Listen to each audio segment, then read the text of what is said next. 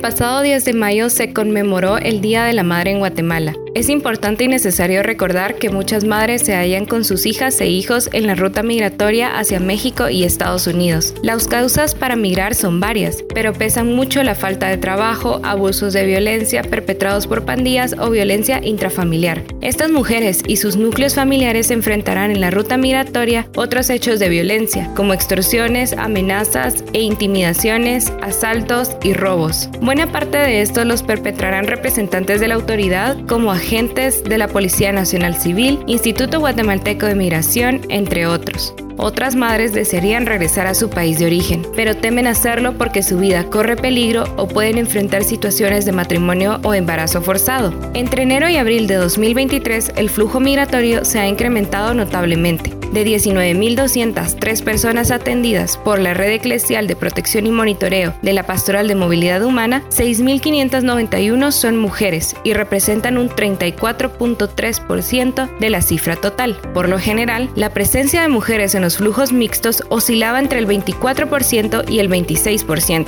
lo cual sugiere que habrá una mayor presencia de mujeres de diferentes edades. El estado de gestación de las adolescentes y mujeres en movilidad un importante factor de vulnerabilidad. En años anteriores se ha registrado mujeres embarazadas en tránsito con rumbo hacia México y Estados Unidos, y este año no ha sido la excepción. Se registraron 16 mujeres en movilidad que afirmaron hallarse en estado de gestación. Eso representa un 0.24% del total. No obstante, se sabe de la existencia de un enorme subregistro en las estadísticas migratorias de todas las instituciones que asumen actividades de monitoreo. Cuatro de las 16 embarazadas son adolescentes, comprendidas entre los 12 y 17 años. Es importante recalcar que la violación sexual es un flagelo que afecta a las niñas, adolescentes y mujeres en tránsito, principalmente por parte de coyotes e integrantes del crimen organizado. Este hecho de violencia se ha normalizado tanto que muchas madres y padres de familia que saben que sus hijas emprenderán el recorrido migratorio las llevan a hospitales de sus localidades para recibir la vacuna contra el embarazo,